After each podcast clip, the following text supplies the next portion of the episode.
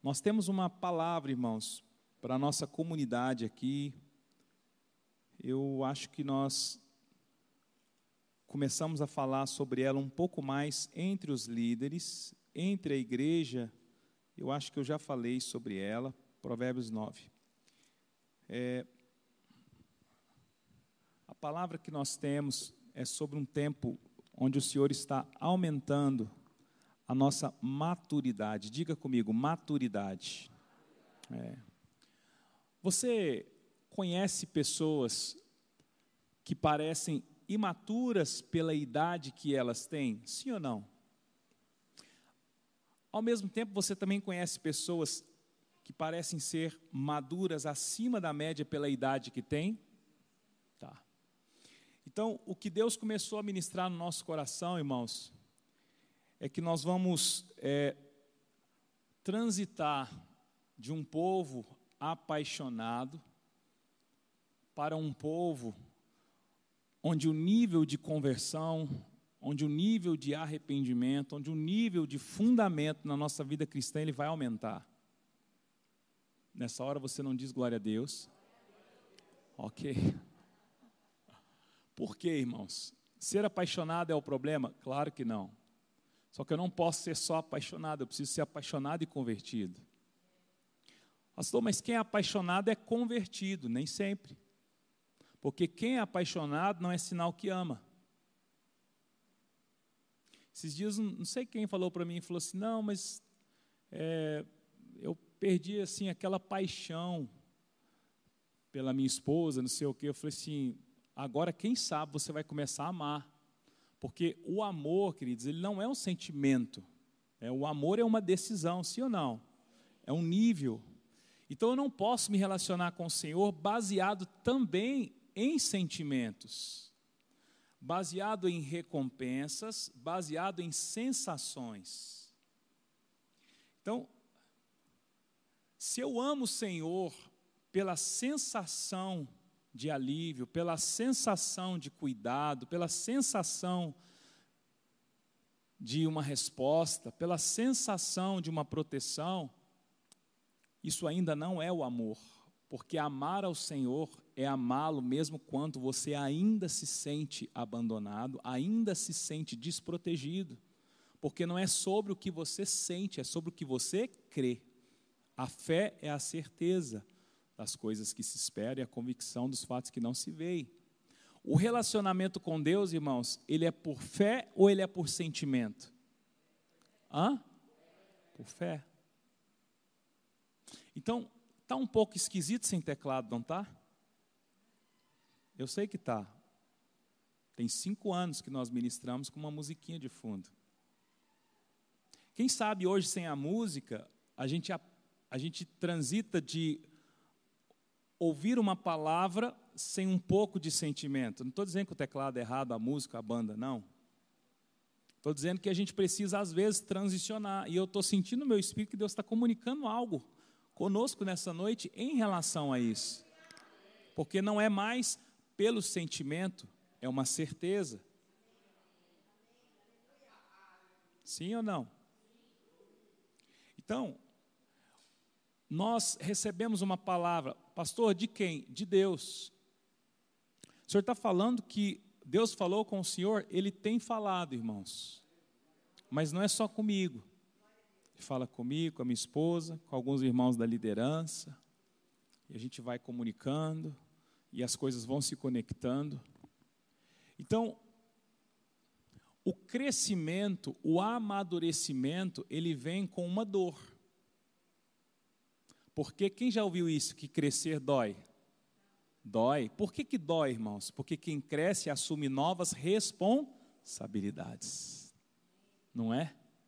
Quando eu era criança e eu via os adultos, meu sonho era ser um adulto, porque eu percebi que os adultos não tinham que fazer tarefa, não tinham que estudar e eles não precisavam dormir numa determinada hora.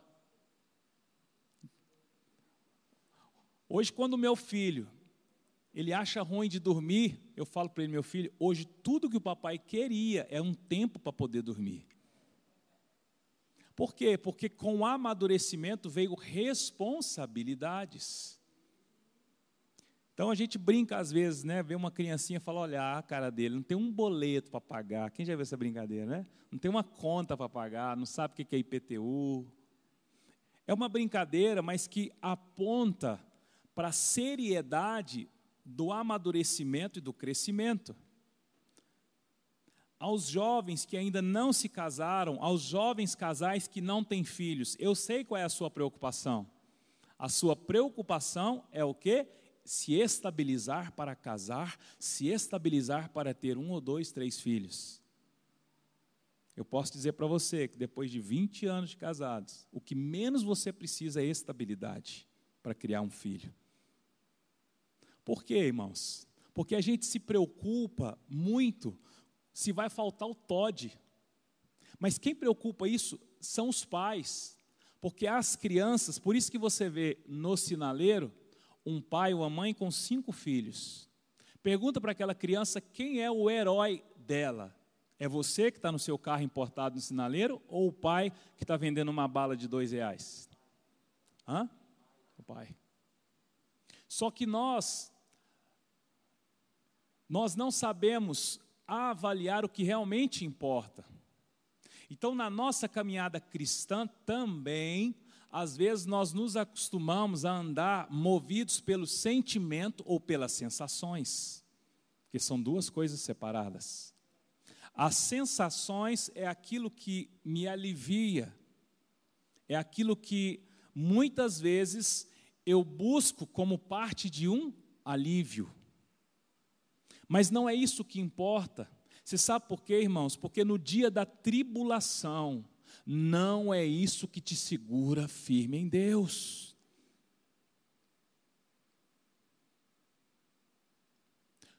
Aos casados, no momento das crises do casamento, o que segura o seu casamento foram as boas viagens, os bons almoços, as boas experiências que os recursos proporcionaram?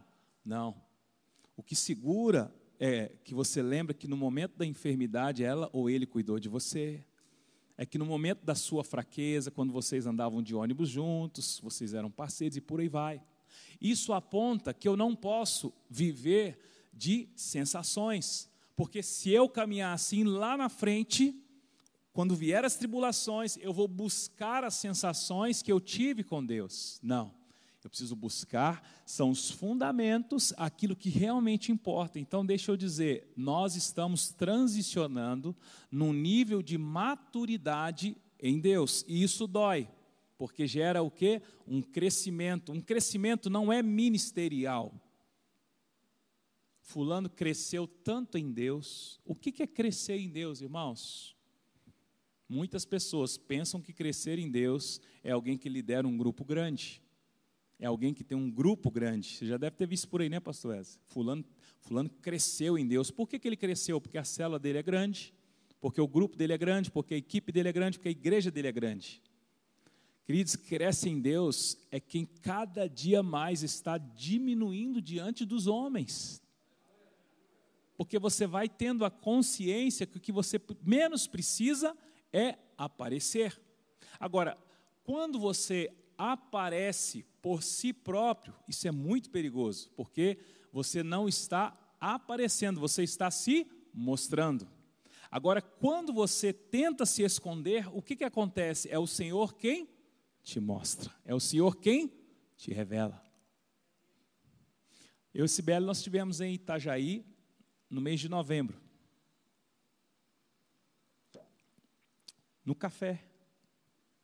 E é muito cheio, irmãos, o café lá, muito cheio. Muito cheio. O apóstolo Luiz Hermínio já tinha, já, ele já sabia que a gente estava lá, na cidade, nós já tínhamos estado de dia juntos, é, num dia anterior, e no outro dia nós chegamos lá, igreja lotada. Eu e Sibeli sentamos quase que na última cadeira. Última, eu estou falando de um salão que cabe duas mil pessoas. E nós estamos lá, pá, pá, pá, pá. De repente o pastor Cris chega e fala assim: pastor Luiz Emílio está chamando vocês para sentar lá em cima. Eu falei: eu vou, né? Pegamos nossas bibliaiadas, sentamos lá em cima. Naquele dia, Não que sentar em cima é importante, tá, irmãos? Porque se fosse importante, eu, eu tinha ido, eu tinha chegado e colocado minha Bíblia lá para que ele me visse. Não. Mas naquele dia Deus ministrou o meu coração sobre o último será o primeiro. Eu não preciso me mostrar para ser visto. Porque quando o Pai, queridos, quer encontrar você, Ele encontra você quando você está escondido. Eu não sei se você está entendendo o que eu estou falando. Quem está escondido, ele está buscando o quê? Fundamentos. Quem está querendo se mostrar, ele está buscando sensações. E isso é muito diferente. Então eu estou falando isso porque nós come começamos a ministrar algumas coisas, são coisas que já, está, já estão circulando nas nossas, nos nossos é, momentos de discipulado, momento de conversa com alguns irmãos, sobre o que Deus tem nos dado, sobre a maturidade. E aí eu pergunto para você se você está disposto ou disposta a crescer em Deus não é de uma palavra que gere sensações que você precisa, mas sim de uma palavra que vai aumentar a sua fé, o seu constrangimento nele, a sua reflexão sobre quem ele é. Quem está entendendo, diga amém. Então eu quero ler com você alguns textos e falar um pouco sobre o que Deus está falando conosco. Provérbios 9, vamos ler a partir do verso 1. Provérbios 9. A partir do verso 1.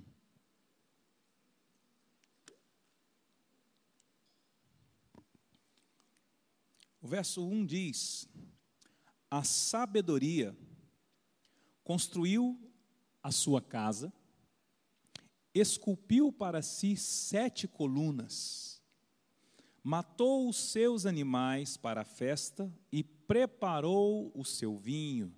Também já arrumou a sua mesa. Enviou as suas criadas para que dos lugares mais altos da cidade façam este convite.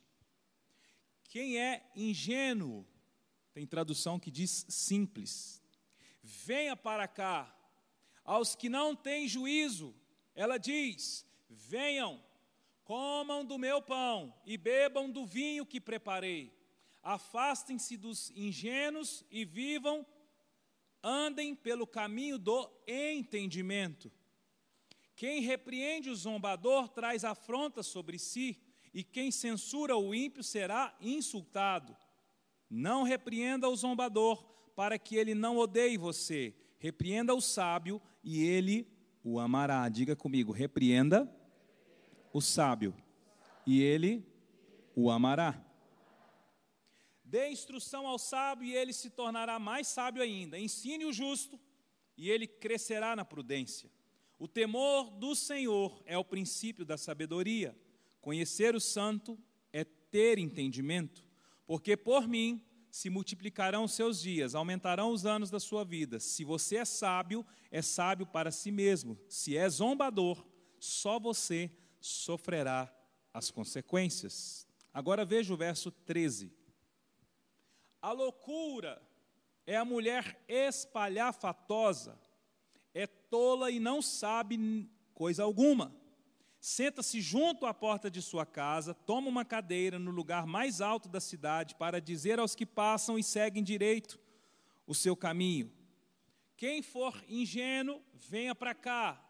Aos que não têm juízo, ela diz: a água roubada é doce e o pão comido às escondidas é saboroso. Eles, porém, não sabem que ali estão os mortos, que os seus convidados estão nas profundezas do inferno.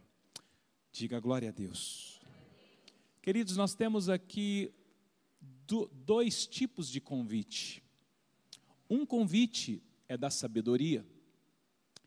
Quem é a própria sabedoria, irmãos? O Senhor o Senhor, pode dizer, o Senhor Jesus. Só que o sábio, ele também diz, ele fala do convite da loucura, ele fala do convite, o banquete que a sabedoria convida, e ele diz também do convite da loucura.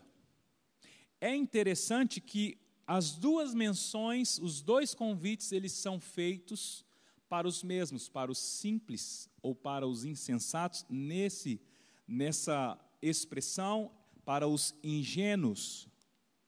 Esse convite, queridos, todos os dias nós temos ele diante de nós. Todos os dias é apresentado a nós o caminho da sabedoria e o caminho da loucura.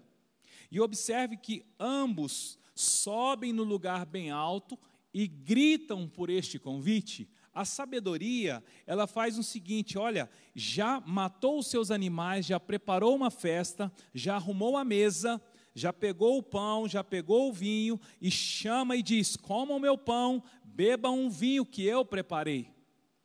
Mas a loucura, ela também sobe lá no alto e começa a dizer: olha, vocês que são os ingênuos, eis que os que não têm juízo, a água roubada é doce, e o pão comido às escondidas é saboroso. Então, as duas expressões falam de alimento, diga comigo, alimento. Vocês têm dúvidas que nós somos aquilo que nós alimentamos? Sim ou não?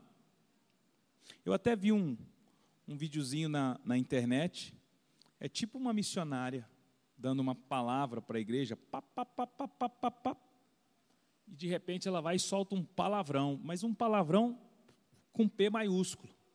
E o título da, do vídeo é Nós somos aquilo que nós nos alimentamos. Em algum momento, essa pessoa se alimentou de algo que fez com que ela falasse aquele palavrão. Você senta para conversar com uma pessoa, você nota se ela está se alimentando da palavra, da fé, de relacionamentos saudáveis, ou se ela está convivendo e se alimentando de pensamentos é, pessimistas. É isso a palavra? Pessimistas ou de pensamentos negativos. Uma pessoa que está, que está se alimentando muito da cultura do corpo, da cultura da beleza. Certamente é o assunto que ela tem, é porque é disso que ela se alimenta, é disso que ela vive. Uma pessoa que se alimenta muito da palavra de Deus, dos estudos, da convivência, dos relacionamentos saudáveis, é inevitável você sentar com ela, conversar com ela e sempre ela trazer ou direcionar a palavra para uma palavra de sabedoria, sim ou não? É assim. Então, as duas medidas de alimento, elas são colocadas diante de nós todos os dias. Só que a sabedoria, ela está preparando uma festa, ela preparou uma festa, já matou os animais, já pegou o vinho e o pão e convida para esta festa onde numa mesa.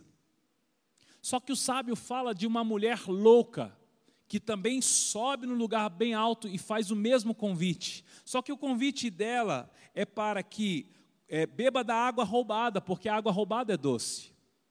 E ela diz também: o pão comidas escondidas é saboroso. Só que, queridos, quando nós temos diante de nós os dois caminhos, é porque nós temos a livre escolha. Sou eu quem decido todos os dias como eu quero viver. E cada dia mais eu tenho aprendido sobre isso. Quantas orações que eu já fiz entregando para Deus aquilo que era de responsabilidade minha. Isso não significa que você é autossuficiente, não significa que você é independente. Não, não é isso mas significa que eu não posso transferir para Deus aquilo que Ele já deu a mim como escolha. Eu não posso dizer ao Senhor simplesmente para que Ele decida o que eu devo decidir. Não. Eu posso pedir para Ele para que os meus ouvidos não estejam tampados, para que o meu espírito não esteja enganado, para que eu não, para que eu não ande no caminho da enganação mas a decisão ela é minha. Agora, quando você decide de forma equivocada, achando que é da forma de Deus, quando você anda baseado em sensações. Ei, irmãos, tem um negócio que é o tal do sentir. Não é isso? Eu senti, eu senti, eu senti. É, não é que seja pejorativo, né? Muitos de nós temos esse vocabulário na nossa vida, né? Ó, oh, irmãos, eu estou sentindo de compartilhar uma palavra. Também não vai, não vá colocar também aí um, um, um preconceito que todas as vezes que alguém disser para você, eu senti, você fala, xiii, não, porque isso está já no nosso meio, é normal. Só que é um apontamento para que você possa julgar o sentimento. Você não julga a pessoa que está sentindo, mas julgue o sentimento. Porque eu senti, porque eu senti, porque eu senti. Cuidado, cuidado com isso. Porque nessa de sentir, você pode estar desprezando o pão, desprezando a ceia, desprezando o banquete do Senhor e sentindo por águas doces, só que são águas roubadas. Você pode estar sentindo algo pelos, pelo pão comido às escondidas. Quem está entendendo, diga glória a Deus. Então, queridos, existem dois caminhos que são colocados diante de nós: o da sabedoria e o da loucura. E diante deste convite, a sabedoria, você nota que ela convida para que comam o pão e beba do vinho. Hoje nós estamos numa reunião de ceia como um memorial. Nós estamos dizendo aos céus e aos homens: nós cremos na vinda do nosso Senhor Jesus Cristo. Maranata, hora vem. O memorial é: eu reconheço a obra que foi feita na cruz, eu reconheço que o corpo foi entregue, mas ele ressuscitou. Então, nós fazemos isso em memória do Senhor e dizemos: Maranata, Jesus, nós cremos na ressurreição, tu estás vivo. O Cristo é a própria sabedoria. E nós temos todos os dias como acessá-lo, como escolher pela sabedoria, escolher por ele. Abra comigo em Mateus 11, o Evangelho de Mateus. Mateus é o primeiro livro do Novo Testamento. Mateus 11, verso 28.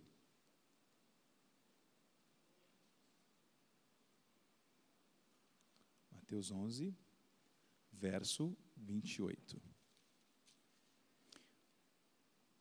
A minha Bíblia diz: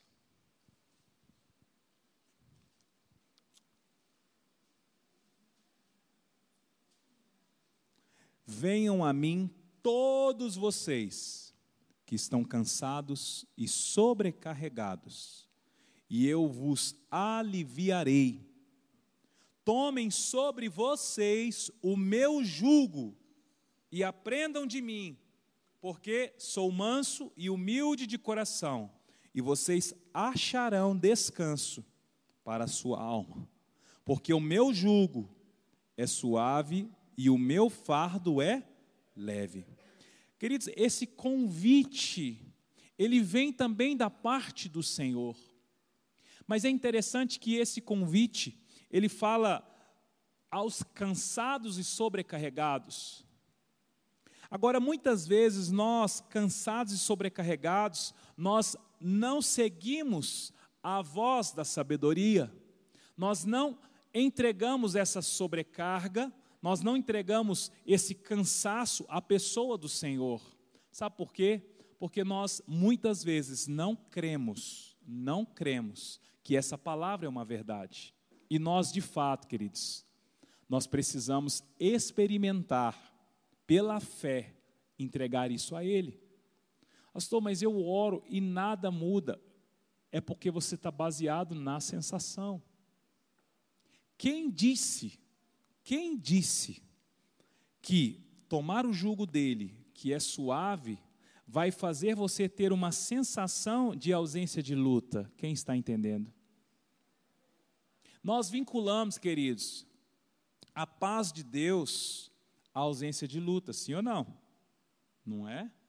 Nossa, veio uma paz, por quê? Não, porque agora não significa que você está andando debaixo do jugo do Senhor, que é suave e leve. Porque andar no Senhor não é andar paralelamente ou fora de ambientes de luta. Andar com o Senhor é mesmo diante da luta, você conseguir se levantar e luta, e a pancada, e sofre, a oração, são levantes do inimigo, e você ora e levanta novamente. Se eu busco no Senhor tirar um fardo, um cansaço, entregar a Ele e entrar no lugar de descanso, como vinculando a uma ausência de luta, isso está equivocado. Quem está entendendo, diga glória a Deus. Se eu perguntar a você, dificilmente, alguém aqui no nosso meio pode dizer que está passando dias com ausência de lutas. Ou tem alguém aqui que tem níveis diferentes. Tem níveis diferentes, mas a maioria de nós, queridos, estamos passando por um tipo de luta. Tem momentos que é uma enfermidade física. Tem momentos que é uma luta financeira. E aí, irmãos, eu não posso vincular uma luta financeira, eu não posso dar esse crédito para o diabo. Sabe, nós, religiosos, entre aspas, nós damos muita coisa para o diabo, pastor. Sabe por quê? Porque nós damos uma importância. Furou o pneu é do diabo. Perdeu o ônibus é do diabo. Trupicou é do diabo. Não, queridos.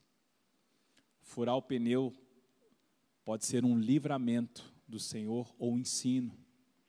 Então, um carro que quebra não significa que o diabo está comandando a sua vida, por favor. aumente o nível de oração, não dependendo ou olhando para o tamanho do nível de ataque. Nós temos essa essa prática, sim ou não? Sim. Quando o nível de ataque vem, a gente aumenta o nível de oração. É como se Deus estivesse perdendo, irmãos. Deus perde.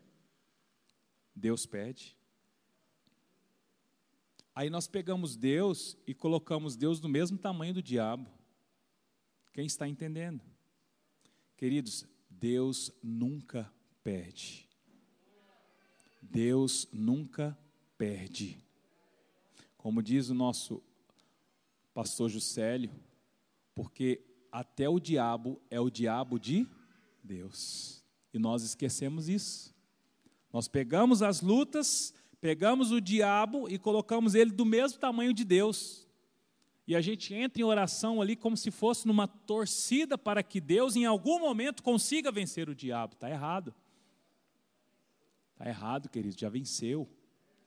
Então desvincule, desvincule, ataca, desvincule a luta, desvincule a pressão, desvincule os pesadelos, desvincule a, a movimentação espiritual como uma quase vitória de Satanás. Não. Quando Satanás conversou com Deus, ele pediu permissão para que ele pudesse tocar na vida de Jó. E ali é um diálogo tão claro. E aí Satanás fala: também, senhor, dá tudo para ele. Deus falou assim: pode tocar, pode tirar, você vai ver. O diabo, queridos, é o diabo de Deus. Então não coloque Deus versus Satanás. Essa luta ela não existe. Essa luta ela não existe. Está entendendo? Diga glória a Deus. Abra comigo. Mateus 7. Mateus 7, algumas páginas atrás. Mateus 7, verso 13. Os irmãos que vão servir a ceia, podem se posicionar, por favor. Mateus 7, verso 13. Se puder, só afinar o violão antes de começar a tocar, porque ele está. Não sei se. Mateus 7, verso 13. A Bíblia diz: entrem pela porta, pela porta, porque larga é a porta e espaçoso é o caminho que conduz para a perdição, e são muitos os que entram por ela. Estreita é a porta e apertado é o caminho que conduz para a vida, e são poucos os que o encontram. Queridos, existe uma verdade aqui que a gente não pode deixar de falar e olhar para ela, que a porta estreita é a que conduz para a vida, espaçoso, largo é o caminho da perdição. Eu não estou ministrando aqui sobre inferno ou céu. Eu estou falando que estreito. Quem já ouviu aquela expressão, eu passei por um estreito? Eu já ouvi. Eu não sei se é do Nordeste. É, é Piauí? Né? É Piauí, então. Passou um estreito.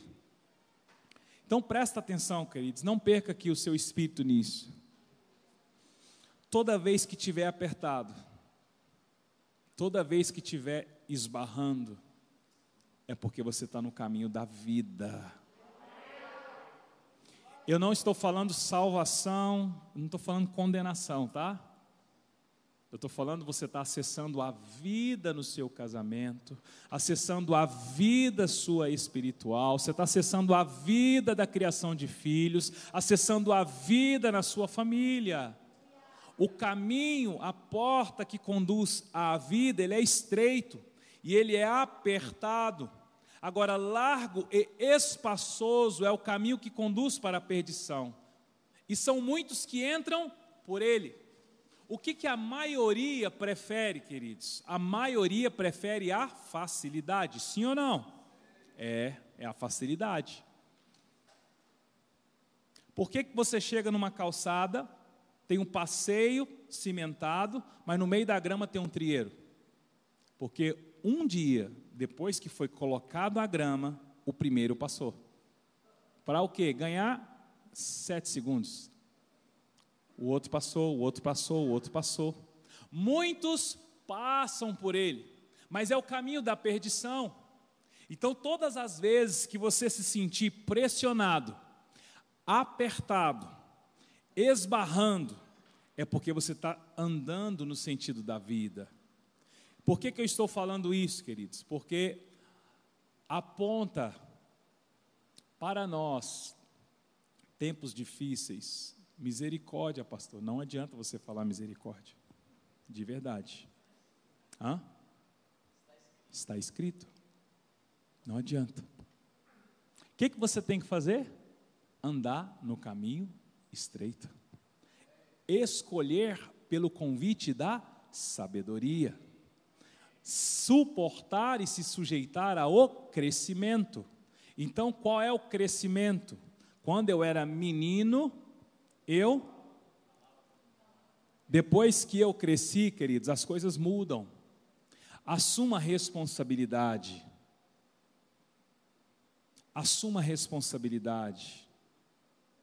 Então não conta história para justificar a sua decisão em não ler a Bíblia, não orar, não congregar, não perdoar, não pedir perdão, não andar uma, a segunda milha com o irmão, não suportar. Porque tudo isso é caminho largo, é largo, é confortável, é espaçoso.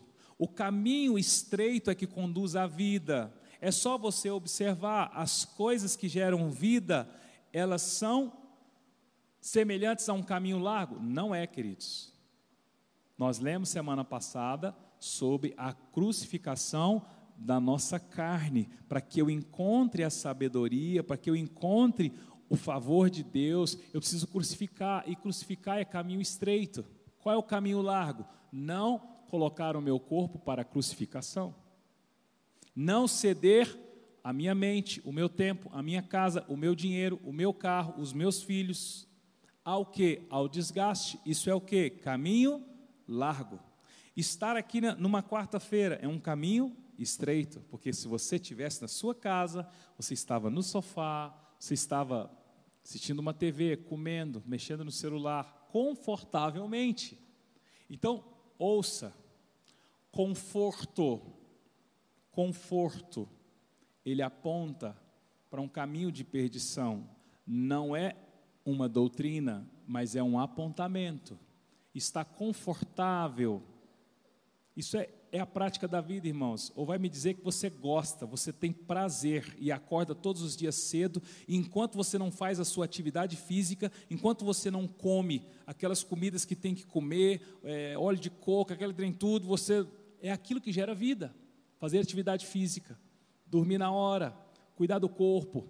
Isso gera o quê? Vida. É confortável, irmãos? O que, é confortável?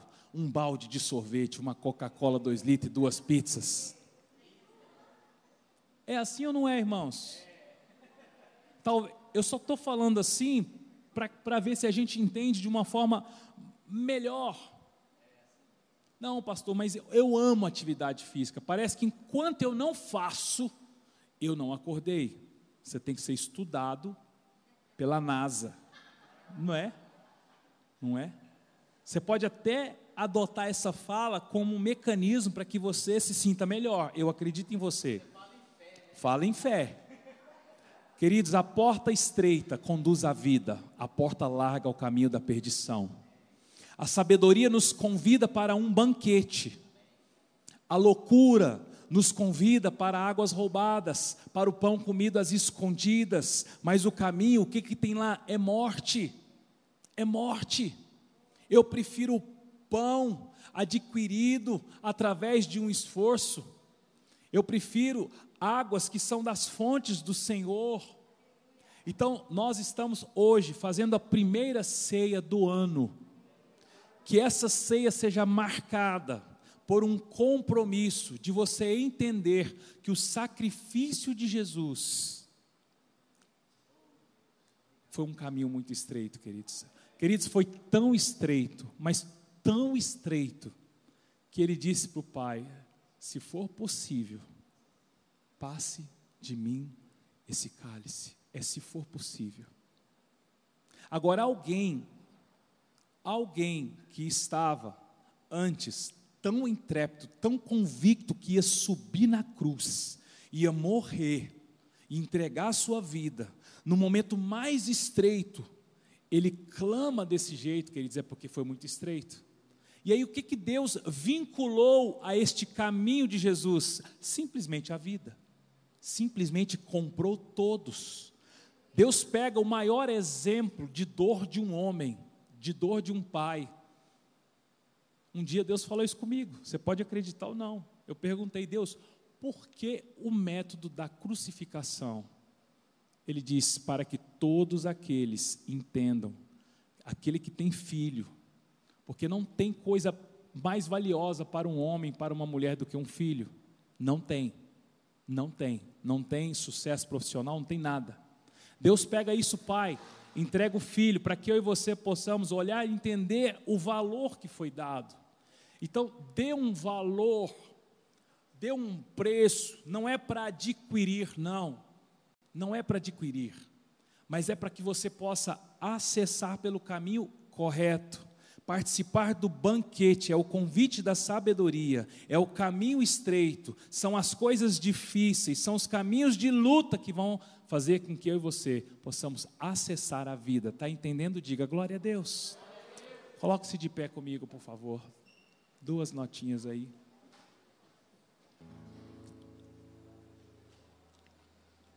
Por favor, corra o suco e o pão aos irmãos. Aleluia, Jesus. Nós te adoramos, Senhor. Glória a Deus. Bendito é o nome. Oh Obrigado, Jesus. Te adoramos, te adoramos. Obrigado, Jesus. Obrigado, Senhor.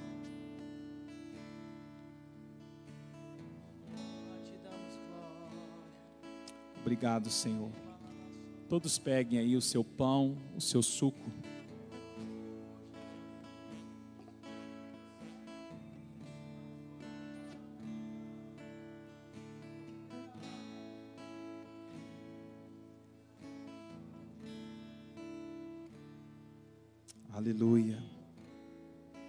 Pegaram.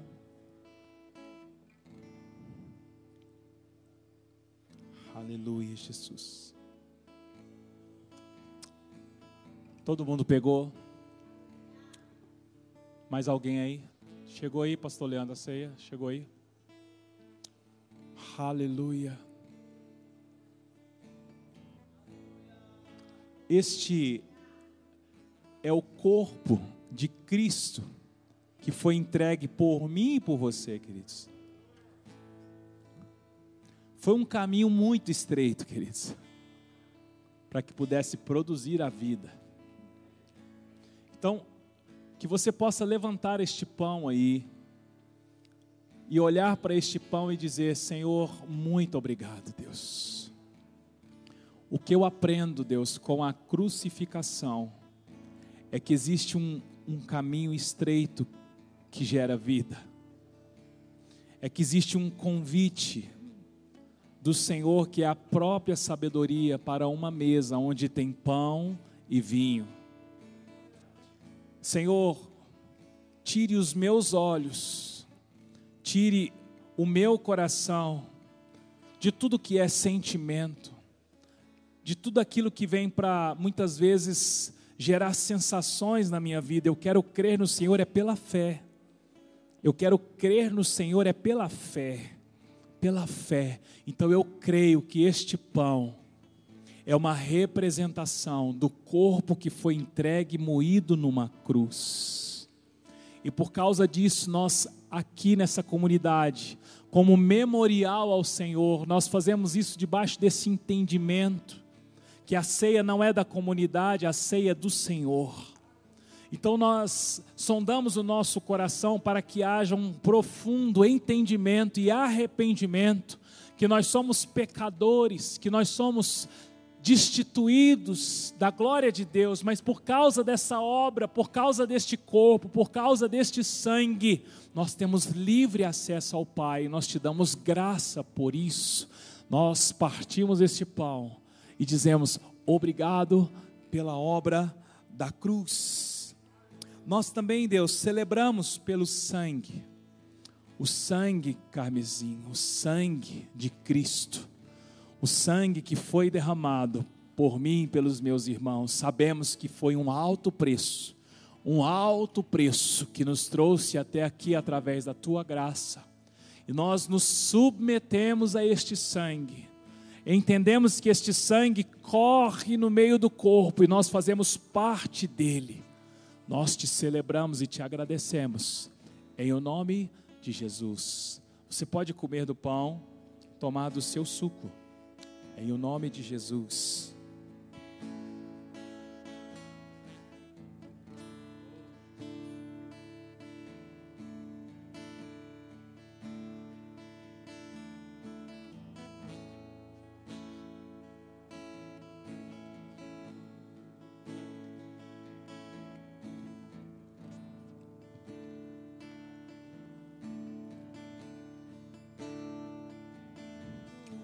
Seu sangue lá na cruz, Sua carne lá na cruz me trouxe vida. Oh, seu sangue lá na cruz, seu corpo lá na cruz me trouxe vida. Sim, Deus, e ainda que os meus pecados sejam vermelhos, com teu sangue eles tornam, minha vida torna mais alvo que a neve. Por causa do teu sangue, Deus, por causa da obra da cruz, nós desfrutamos deste momento Sabemos que o teu sangue, sabemos que a obra da cruz é suficiente para perdão e remissão dos pecados. Nós fazemos isso com o entendimento, Deus, e dizemos: nós somos parte deste corpo, crucificados com Cristo, percorrendo o caminho da cruz, Ó Deus, nós celebramos a ceia como memorial, reconhecemos a tua obra e andamos neste lugar, em o nome de Jesus. Amém, irmãos? Diga glória a Deus. Vamos andar neste caminho e vamos acessar a vida, amém?